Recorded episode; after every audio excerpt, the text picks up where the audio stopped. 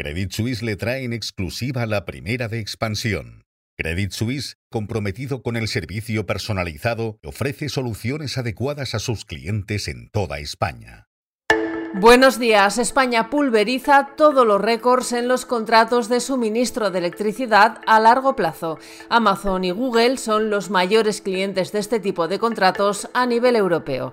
Además, les hablamos de la pugna que mantienen Santander y BNP Paribas y Dani González Lifona, especialista en motor de expansión, analizará el éxito de ventas de Tesla en España. Les contamos también que el gobierno aprueba hoy la ley paritaria que la OCDE publica un nuevo informe PISA y que Airbus podría necesitar ayuda pública para producir un nuevo tipo de avión. España está pulverizando todos los récords en la carrera de los contratos de suministro de electricidad a largo plazo, los denominados PPA. Con más de 7.000 megavatios ya comprometidos en contratos de este tipo, España se ha convertido en el líder europeo y mundial dentro de esa pugna comercial. A una media de unos 60-65 euros por megavatio al año por contratos a 10 años, el negocio en España ronda ya los 9.000 millones y se lo disputa las grandes eléctricas como Endesa, Iberdrola, EDP, Naturgy y Acciona Energía. Los mayores clientes a nivel europeo son Amazon, Google y Alcoa. La venta de créditos empaquetados está viviendo su mejor año en Europa desde 2018 y hay dos bancos que quieren liderar la remontada del negocio de las titulizaciones en el viejo continente. Son Santander y BNP Paribas y llevan todo el ejercicio disputándose la cabeza del ranking de aseguradores de estas operaciones. La ventaja ha sido para BNP durante buena parte del ejercicio hasta que Santander dio el salto en octubre y le arrebató la primera plaza. No le ha durado mucho porque en noviembre el banco francés ha recuperado el puesto. BNP está en 4.180 millones de euros por el valor de las operaciones en las que ha actuado como asegurador. Santander roza los 4.000 millones.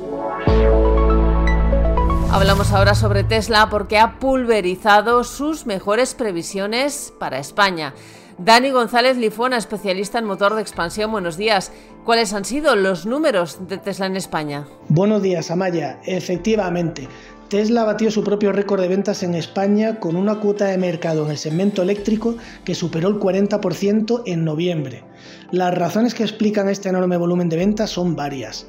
Por un lado, Tesla rebajó el precio de sus coches eléctricos a principios de año y ahora mismo son prácticamente imbatibles por tecnología, por autonomía y por supuesto por precio. Pero es que además Tesla acaba de actualizar el Model 3, su vehículo eléctrico más económico, con un diseño más actual, más equipamiento, más autonomía y mejor calidad de materiales, manteniendo el precio de la versión anterior. Es decir, el Model 3 Highland, que es como se llama la versión actualizada, ahora está a la venta desde 39.900 euros sin ayudas ni descuentos.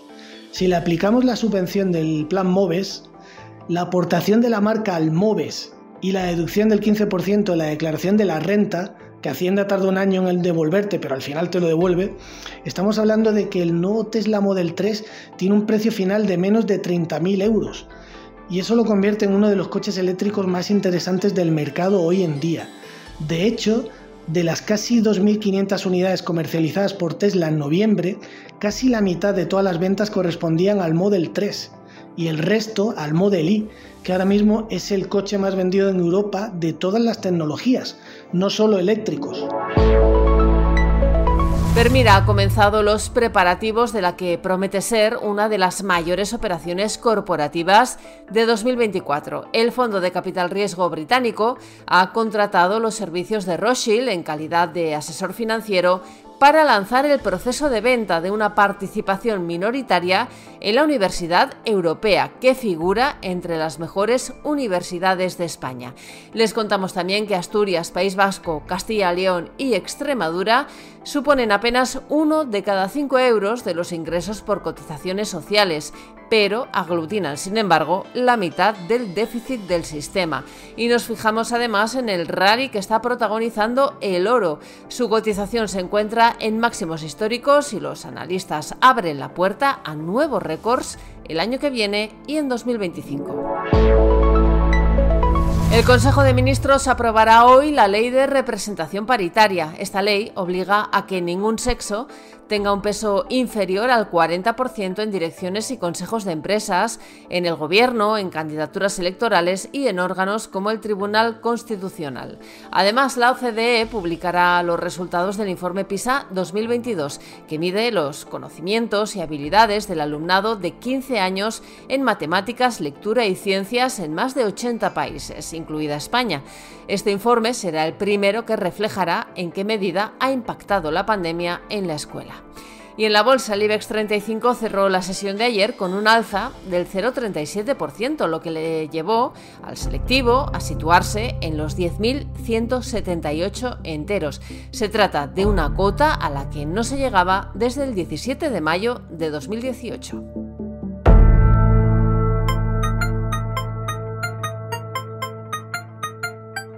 Financial Times publica esta mañana una entrevista con Guillaume Fogui, director ejecutivo de Airbus. Dice que la compañía podría necesitar ayuda de los gobiernos europeos para un nuevo programa de aviones.